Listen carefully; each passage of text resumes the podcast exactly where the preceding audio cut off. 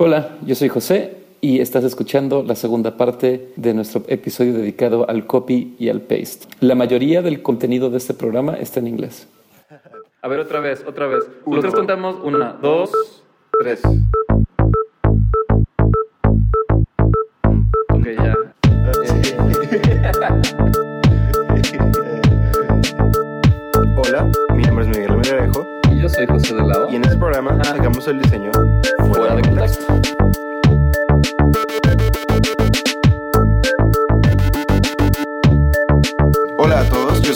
Melgarejo Y yo soy José de la O. y ya estamos de vuelta con la segunda parte de nuestro episodio de Copy Paste. En este episodio en donde platicamos cómo las ideas se generan, se traspasan, se copian y se protegen. En esta segunda parte tenemos a dos invitados que viven muy lejos de México y por lo mismo los tuvimos que entrevistar en inglés. En esta segunda parte de este episodio vamos a hacer gala de nuestro mejor Spanglish, ¿verdad José? Así es. Les presentaremos dos historias. La primera es un poco como la versión de David y Goliat en cuanto a robo de ideas. Y en la segunda parte nos echamos un clavado en el mundo de las patentes y su protección. Presten oídos que comenzamos.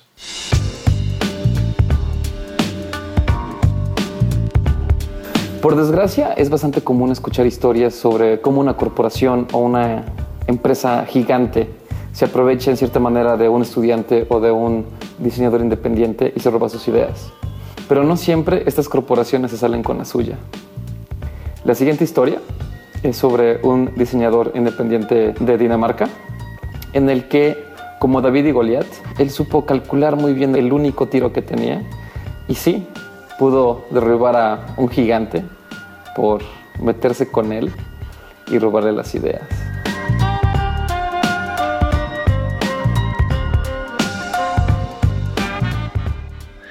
My name is Peter Ontoft. I'm a Danish designer in the field of uh, visual communication. I'm currently working as self-employed designer. My project was uh, basically an annual report of the Danish people's interests, uh, and I used uh, data visualization to visualize what kind of topics the Danish people found more interesting in 2009 and it was topics like like uh, refugees and immigrants, uh, health and safety, and uh, law and order. And I use the context of the data itself to describe the data. Instead of using regular pie charts and curve diagrams and, and you know regular uh, data diagrams, I use the context of the opinion poll itself. So I use the religious symbols itself to to uh, to create uh, uh, data diagrams. For example, I created a Muslim hijab that uh, told the story about whether or not the Danish people thought it was ethical to wear uh, Muslim religious symbols in public professions. Pueden ver el trabajo de Peter en su página web, que a ver, a ver, ayúdame, José, ¿cómo, cómo se escribe? A ver, mira, es www.peterorntoft.com. O claro, en su página de confianza, fuera de contexto.mx.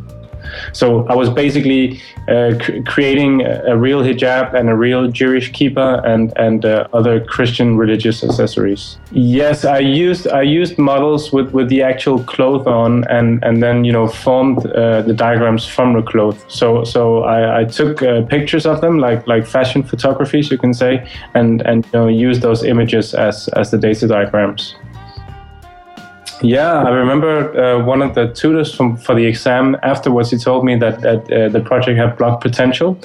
So I, I thought I'd like to explore that. So I, I put it on blogs after the graduation, and, and it kind of exploded and got uh, got quite famous on the internet amongst the graphic designers and, and uh, information designers. Para que se den una idea, el proyecto de Peter tiene cientos de miles de visitas en su portafolio en Behance y más de 5.500 apreciaciones. Yeah, it, it slowly grew over the over the, the uh, over the web. It sort of spread uh, quite rapidly to, to different blogs, and as soon as one blog uh, publish it, then another blog takes over, and, and so on and so forth. So even today, people are still posting the project. It's quite uh, interesting, actually. That's cool. How, how, how long was this project? When did you made it? I did it in the spring of 2010, so it has around three years on the back now. And how did you find out that somebody else borrowed your idea? It was quite interesting. I got I got an email from from this random guy I've never met before, I've never heard about before, and he was kind enough to just send me an email telling me that uh, he'd noticed that, that someone else borrowed the idea. Yeah, I think I think he was Finnish actually. He was also a graphic designer, so he basically just uh, emailed me it was uh, it was mixed feelings, you know, because uh, first of all, I was uh, I, I, I graduated quite, you know, uh, I graduated only like a, under a year ago, so I was still quite new to the business. I was quite, you know, new to everything. So first of all, I was a little bit proud. and there was part of me that was proud, but of course, most of me was was quite angry angry with it and, and quite uh, surprised by the fact that that one of the because it was one of the world's biggest uh, advertising agencies who, who copied the project. Which one was it? it it's a global uh, company called Young and Rubicam, but it was the Brazilian department, which is based in uh, Sao Paulo. Que una de las agencias de publicidad más grandes del mundo te robe tu trabajo. Qué extraña combinación de honor, frustración e incredulidad. They did this project for this big company, uh, communication company called Millward Brown. Um, and to be honest, I don't know exactly what kind of uh, uh, data it was showing, but there was it was dealing with both uh, Muslim religious symbols and, and Jewish religious symbols and uh, African like tribe symbols. So so they did two of them exactly the same, and the third one they they they made up themselves with the exact same concept. And it was basically, you know, it was this concept that that uh, that uh, was the ba- the foundation of their whole uh, advertising campaign. So it was there was no doubt that it was replicated. Well, my my first thought was that I well, first of all, because it was such a big company, uh, there might actually be a chance that I would get some kind of uh, of compensation. You know, so so I was thinking how how do I want to be com- compensated and, and and what do I actually want from from from them. So instead of going directly to them, I started talking to different people here back in Denmark. Um, I started to to, to, to talk with a with a lecturer in in um, law studies, and I started to to talk to a friend who was studying law at the same time at the University of Copenhagen. So with those people, I sort of uh, sort of discussed it, and I showed them the, their project and mine project, and and they helped me look for for for jurisdictions within the field of, of copying and uh, uh immaterial rights. Um, it, but it was actually quite interesting. The the, the the guy who was lecturing, the guy who was a professor in law, he he was a bit more a little bit more pessimistic about it. He, he said, "Well, this is uh, is is quite far away." Uh, whereas the the girlfriend I talked to, she was more like, "You you, you should really go for it. I mean, how, how much do you feel it's worth, and how much do you you know?" And she also helped me to find some specific international laws that that could be used. She wasn't totally sure, but at least you know she she she she helped me finding these things and, and she helped me put together an email I could write to them.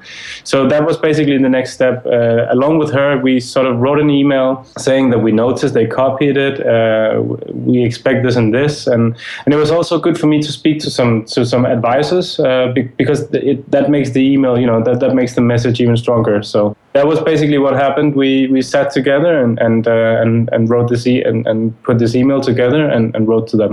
Fíjate cómo se ve, José, que Peter realmente se tomó el tiempo para, para no dar una respuesta apresurada y, realmente se asesoró bien. Pues qué importante es, ¿no? El, el, no dejarse llevar por el sentimiento y más bien planear cuál va a ser tu siguiente movimiento, ¿no? And then what happened? And then what happened? Well, basically, we, we told them that we saw that they copied the project, and that was against uh, uh, this and this law. I don't remember the name of it now. And and then she well and then we told them that if they didn't you know if they didn't get back to us with some kind of idea for compensation uh, we would go straight to the client you know. And this is always something that the advertising agencies don't want you know because that's both is a bit embarrassing and, at the same time it, you know it's just not a good thing to have uh, to your name. So this is what we sent to them. So they, we gave them five weekdays to to get back to me as soon as I sent the email, I got a Facebook uh, friend request from a from a Brazilian art director from that same company. who wanted to be my friend on Facebook. And, and you know, I, I, didn't accept it. The first thing I said was I went back to my advisors in Denmark and said, well, what should I do? Uh, and then they also started calling me. I could see that, that had, there had been called from, from a Brazilian number, which is not normal to me. I decided not to answer them at all. I, I decided to, to wait for the email and, and wait for the, to those five days. And, and after, I think, three days, they went back to me and basically said, "Oh, we're we're quite we're really sorry about this. We we would have uh, we we would have liked to to collaborate with you, but we ran out of time, etc." So basically, it just felt like they came up with a lot of bad ex- excuses. Um, well, first of all, I, I told them also in the email that I, I wanted I, I wanted to be compensated both in uh, as a as a as you know to be credited in the project as a concept developer as a graphic designer, but also I wanted to be financially copyrighted because what they, I also found out that they had been shortlisted the project for the for the advertising agency uh, sorry the advertising competition in Cannes you know the the Cannes Lion. Yeah yeah like, yeah. Oh so, so so they submitted that thing? They sub- they submitted that project for the for the Lions in Cannes and that was also quite interesting. Well interesting it's a it's a interesting choice of a word. I think it's it's really fucked up. Mm-hmm. Very much, and I also I also wrote that in an email to them that I've noticed that they have submitted that project for the competition. So I asked to be uh, uh, compensated in form of uh, credits, but I also asked for a financial compensation. And uh, I in the fir- I think in the first email I just I just said that I, I expected them to to come up with a with an offer of compensation financially.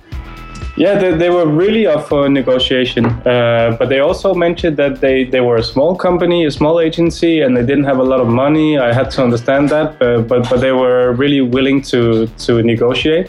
They were they also said that they were really uh, willing to to to collaborate in the future. You know, so that was also one of their selling points. Would you collaborate with them in the future? No, no, I, I didn't even. I, I still haven't accepted her friend request on Facebook. I'm still. Yeah. And and I remember that the picture looks even like less less sharp, more yeah. like you know like. I was surprised at how bad the replication was. You know, if, if they had to, my I remember my teacher always said uh, when I studied in England, if you have to replicate something, you have to do it like at least double as good as as the original. They didn't even do that, so that was also quite interesting. and and and how was like the public side of it when when people start noticing and posting and commenting on that I, I thought I'd, I'd, save my energy to do that after I'd figure out if they were willing to cooperate or not. And uh, since since they were willing to do that, I, I just thought this this is probably it, you know. So, but I think I think uh, this happens every day. You know, I think advertising studios and also design studios do these things every day. I, I don't think it's a new thing. So, and there are quite a, a lot of blogs that are devoted to to show these examples uh, of uh, of uh, replicas.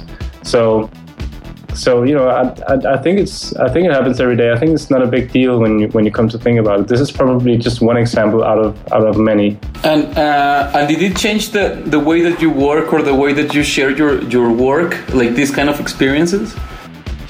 No, because I think when you put your work there's there are, there are a couple of sites there are at least two sites to put your work on on the internet after you've done it there's of course the, there's the idea of you can spread it as much as possible and and and you can you can get so and so many people to see it. And then of course also the chance of someone uh, copying your, your, your work is also bigger you know. So i think in that sense it has two sides to it. And i think that's probably just something that you have to live with today with with the with the digital age. The digital times. The digital times. And and but also just to add to that jose as soon as we've sort of finished the deal uh, they were like in the beginning they were they were they were a lot like oh we don't have a lot of money and we think you're asking for a bit too much. Can we go down to this and this? And then I said no we, we cannot do that because you, you did so and so. And then in the very end when we sort of agreed on the deal they tra- they transferred the money first of all they transferred the money super fast. So it was already there like after less than a week which is quite it's it's it's what it takes when you transfer uh, like yeah, international. yeah. And then second of all, uh, I got a response from them saying, "Okay, thank you very much. Uh, we're gonna we're gonna forward this email to the arts buying department, and then they, they will uh, give you the details and everything." So, so I mean, if, if they have an art buying department, it, it's sort of that this is something that they do quite a lot, you know.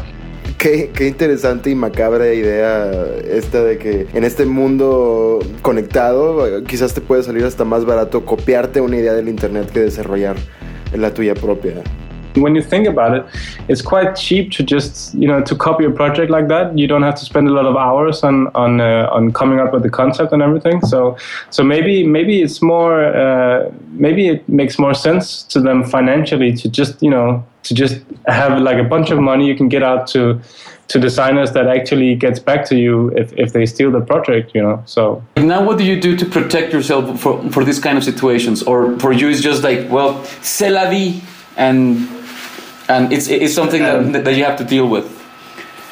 I, I honestly don't really do a lot uh, to be honest. Um, I think it's I, I think I see it as part of the deal when you when you put your work online you know and and I think this whole deal with copying stuff, because I mean, I'm sure that there's probably also some people who, you know, think that I have copied some other people's stuff. Well, I don't know about that.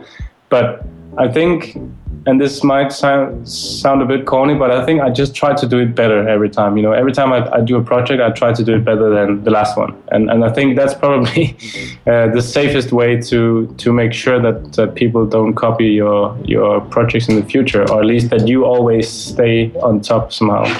Like if somebody has like the same problem that, that you have, what would you tell them?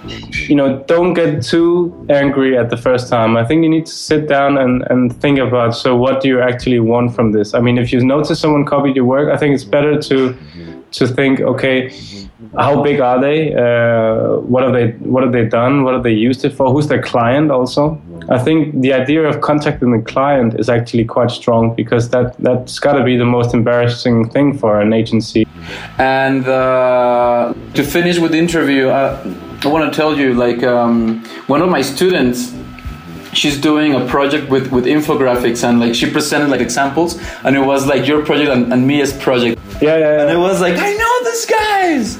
But it was like so weird that in this little town in mexico like this kid is looking for inspiration and then like you see this other work yeah. to get inspired. Yeah. So in a way it's it's kind of like a nice thing for uh, for for people to share your work to inspire other people to do better greater things and and like kind of like to push you to to to bring you out outside of your bubble of comfort you know?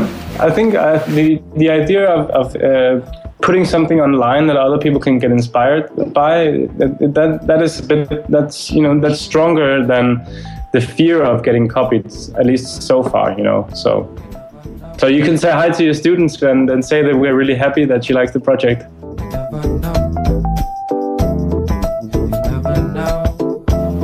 Peter Orntov continuó diseñando información estadística a través de elementos de la vida cotidiana desde su estudio en Copenhague.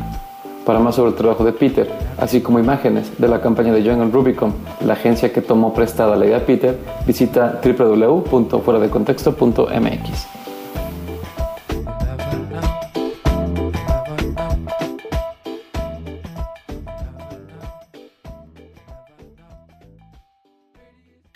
Qué interesante historia y qué bien hablas inglés, José. Thank you.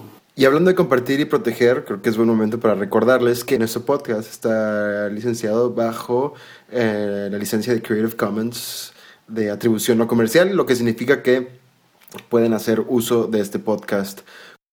Lo pueden editar y compartir con quien gusten, siempre y cuando nos den el crédito que nos corresponde. Ahora, este es un podcast y la licencia que aquí aplicamos no aplica a otro tipo de cosas como son cierto tipo de productos y patentes tecnológicas. ¿Qué pasa cuando desarrollas un producto y necesitas compartirlo con ciertas personas o con ciertos círculos para conseguir la inversión necesaria o simplemente para difundir tus ideas y tus capacidades? Y eso es lo que vamos a tocar en esta siguiente y última historia de nuestro episodio de Copy Paste y entrevistamos a una persona muy interesante que se dedica a eso y en una escala importante en una de las universidades holandesas más importantes del mundo.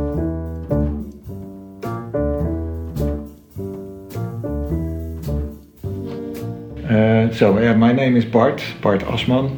I am working at the uh, Faculty of Industrial Design Engineering. The TU Delft, Delft University of Technology, on what we call valorization, which means everything that we do as a university to get our knowledge into use.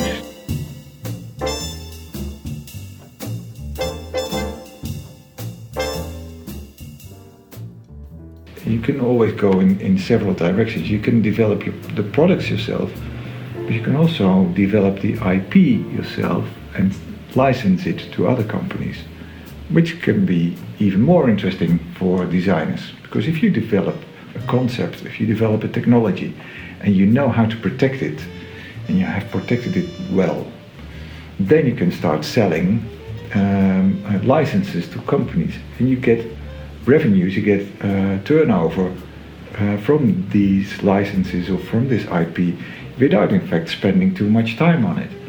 And that gives you the basis to do your own, to do the work that you really love to do.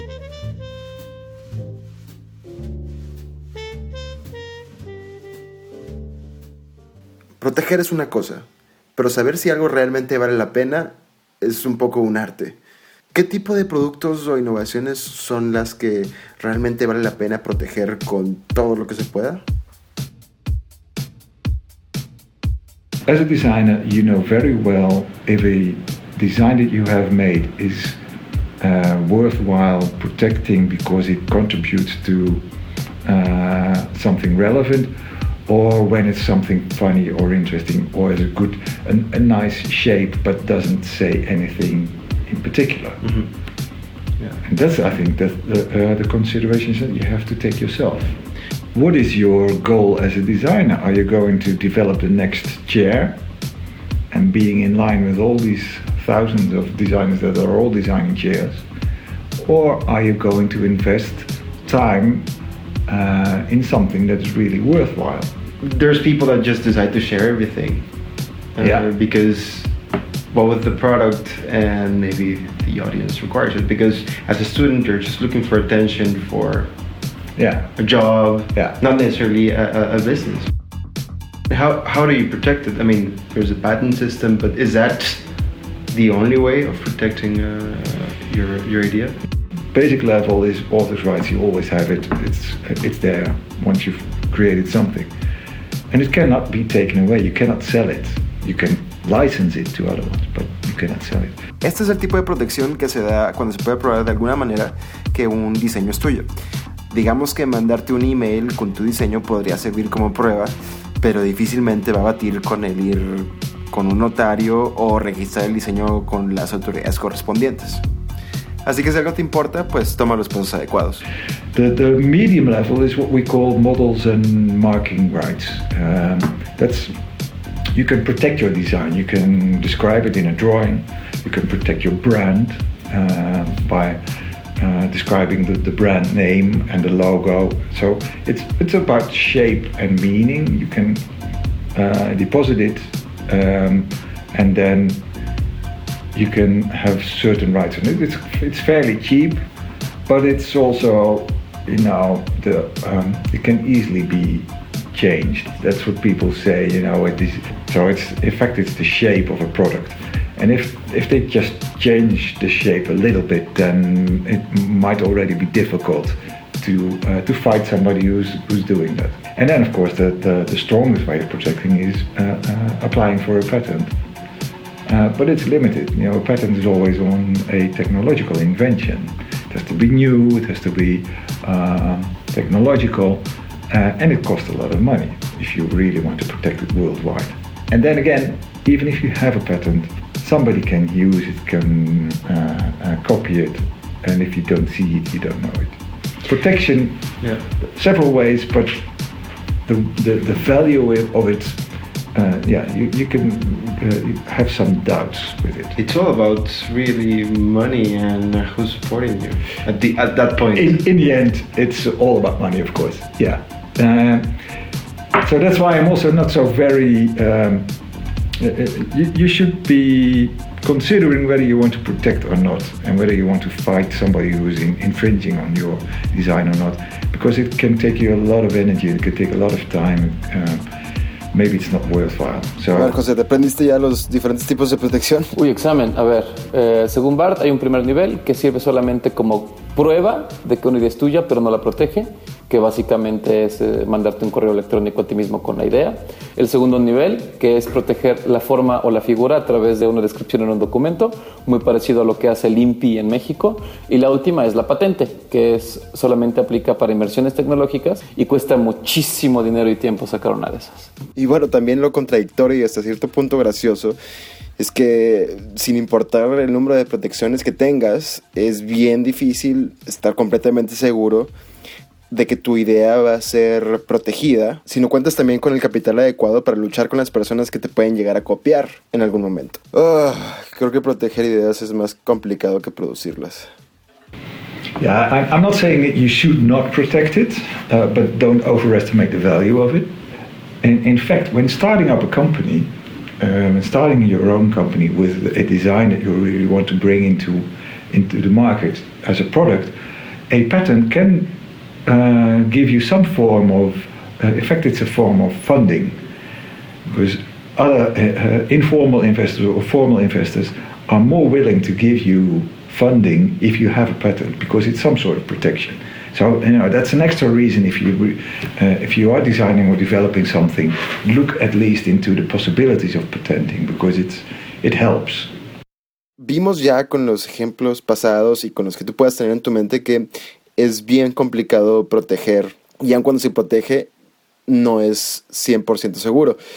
¿Qué es lo que uno puede hacer para llevar entonces una gran idea al mercado con cierto tipo de seguridad? I think the best advice is always keep it as uh, um, confidential as long as possible um, and try to get to the market as fast as possible.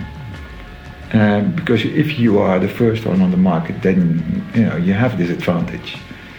That doesn't mean that you you should not cooperate because you always need other people to uh, to start something. And then I always say to designers and students here, well, uh, of course, talk to people and talk to uh, people who you need for production purposes or whatever, marketing, or but always have them signed an NDA because that helps. A ver, José, ¿qué es un NDA? NDA son las siglas para Non-Disclosure Agreement, que In es Spanish, acuerdo de confidencialidad. Papá. It's not easily breached because it's it's on paper and you can show it. And if you're really smart, it sounds a bit controversial, but if you um, give somebody information and you have him signed an NDA, give him the information itself also on paper and put confidential on it. It sounds a bit strange that you hand him over all the documents, but then you have uh, the, the you know the real proof you've given is the, doc, the document, and it says confidential, and he has signed this document which says that he may not use it.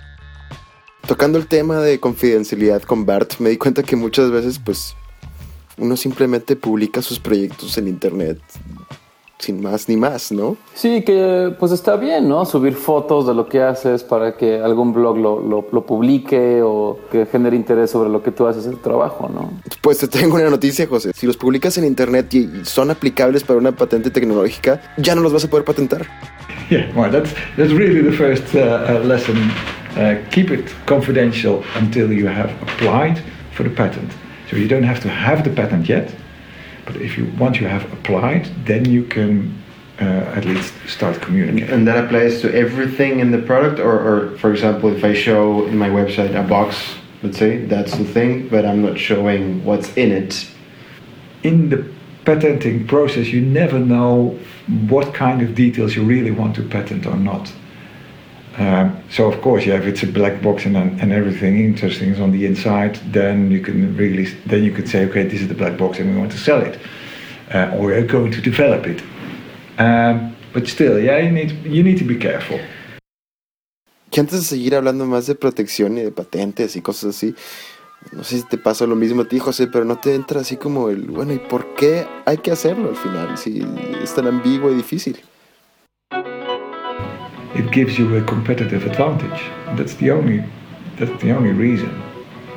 Don't use it for you know personal glory or something. That's it's not interesting.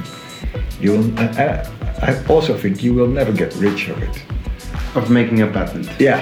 Well, if It's, you're it's developing the ideas, which may, you always have to put a lot of effort in it. I, but don't expect that something which has taken you one day to invent will give you millions of revenues. That's, no, that's not the way it works. Th- things get better when you put effort and time in. Um, and then the value will get probably higher if you go in the right direction. And that's all uh, that's behind it, I guess.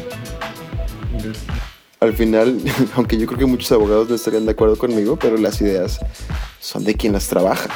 Es decir, del que lleva una idea al mercado, a una realidad. Claro, ¿no? Y, y por eso hay que protegerlas. Nos costó mucho trabajo hacer una idea, llevarla a la realidad, ¿no? Porque como dice Bart, digamos que tener una patente no significa que tengas una solución. Muchas patentes son basura. If you, if you really dig into the, the patent system and, and all the patents that have been applied for, you also see there is a lot of rubbish inside. Having a patent doesn't mean that it works. You know, you can apply for anything. You don't have to prove that the product really works. Um, so it's somehow it's also a collection of very strange findings and nutcases or whatever. Y por eso es importante también investigar lo que ya existe, que bueno, yo al menos veo muchas cosas en el internet, José, pero rara vez me meto realmente a, a, checar patentes. ¿no? I really have to say that many students and designers um, forget to look into the patent literature when they start designing. Um, and in fact, it should be at the starting point of your design uh, project, uh, in your analysis phase, look into the patent literature because it's you know what's already been done, you know what's inve- what's invented, so you know what to uh, work around. Um, maybe you get inspired by it because some patents they might be not protected anymore. Um, but it could also be that you find something very interesting which you could use in your product uh, by getting a license on it because that uh, can be uh, the case as well. It's already there.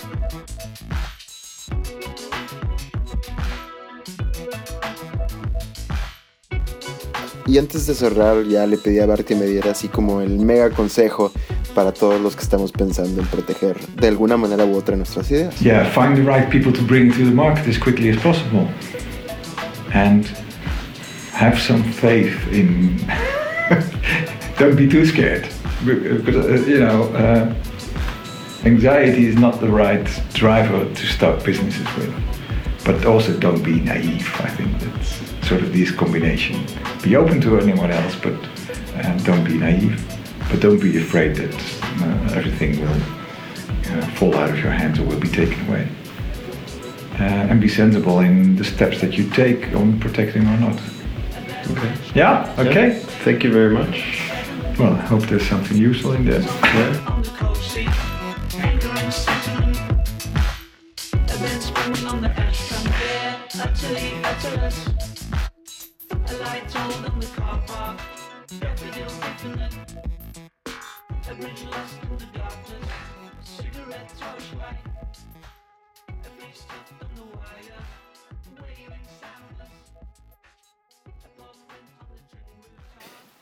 Y así vamos llegando al final de nuestros dos mega episodios de Copy Paste. Y si te soy sincero, José, creo que creo que acabé un poco traumado. Traumado. ¿Por qué, ¿Por qué acabas de traumado? Es que sí es bien complicado, ¿no? Pues sí, fácil no es, ¿no? Y los términos siempre son complicados y es un relajo, pero es algo que tenemos que hacer, ni modo. Tenemos que proteger nuestras ideas de alguna manera. Y estoy seguro que, por ejemplo, para los estudiantes que nos escuchan, pues ve a tu universidad, platica con, con- con la gente de tu carrera, estoy seguro que ellos te pueden ayudar al respecto, ¿no? También aprendí mucho lo que dijo Bart acerca de la ansiedad, ¿no? Que puede ser tu peor enemiga, ¿no? Si estás este, teniendo miedo de todo el mundo y de todas las cosas, hay que compartir con responsabilidad, pero también sabiendo que, que cualquier cosa puede pasar, para bien y para mal, como, como hemos visto en estas cuatro historias. Pues todo puede pasar, ¿no? Em, a mí lo que me gustó mucho de lo que dijo Bart es de que pues una idea que se te ocurre hace cinco minutos no te va a hacer rico, ¿no? Las ideas hay que desarrollarlas, hay que llevarlas al límite para que trasciendan económicamente y socialmente y que se conviertan en algo que es, es más grande que tú, ¿no? Y, y, sí, saberte defender bien, ¿no? ¿no? No gastar energía en, no sé, en campañas, en Facebook, un poco como lo que al final se dieron cuenta Paula y, y, y José en el, en el, episodio pasado, ¿no? Pero pues enfocarnos a lo que de veras hacemos bien, que es crear. Queremos darle las gracias a todas las personas que participaron en nuestros dos episodios, pasando por México, Ámsterdam, Dinamarca y Delft. No, y agradecerles también a ustedes los que bajan el, el, podcast y, y, lo comparten y, nos mandan mensajes de que hacemos buen trabajo. Mándenos más, queremos más feedback. Les recordamos una vez más que pueden utilizar estos episodios como ustedes quieran, siempre y cuando nos den el crédito adecuado. Pueden entrar a nuestra página fuera de contexto.mx y apoyarnos donando uh, para la producción del programa o también nos pueden contactar directamente para discutir patrocinios, que ya, ya estamos trabajando en algunos, ya verán. Yo quiero mandar un agradecimiento especial a Daniel Enciso, que nos ayudó dándonos unos consejos para la postproducción de estos programas. Pueden escuchar su música en soundcloud.com, diagonal 0, D-A-N-Y-E 0. Dani, Gracias.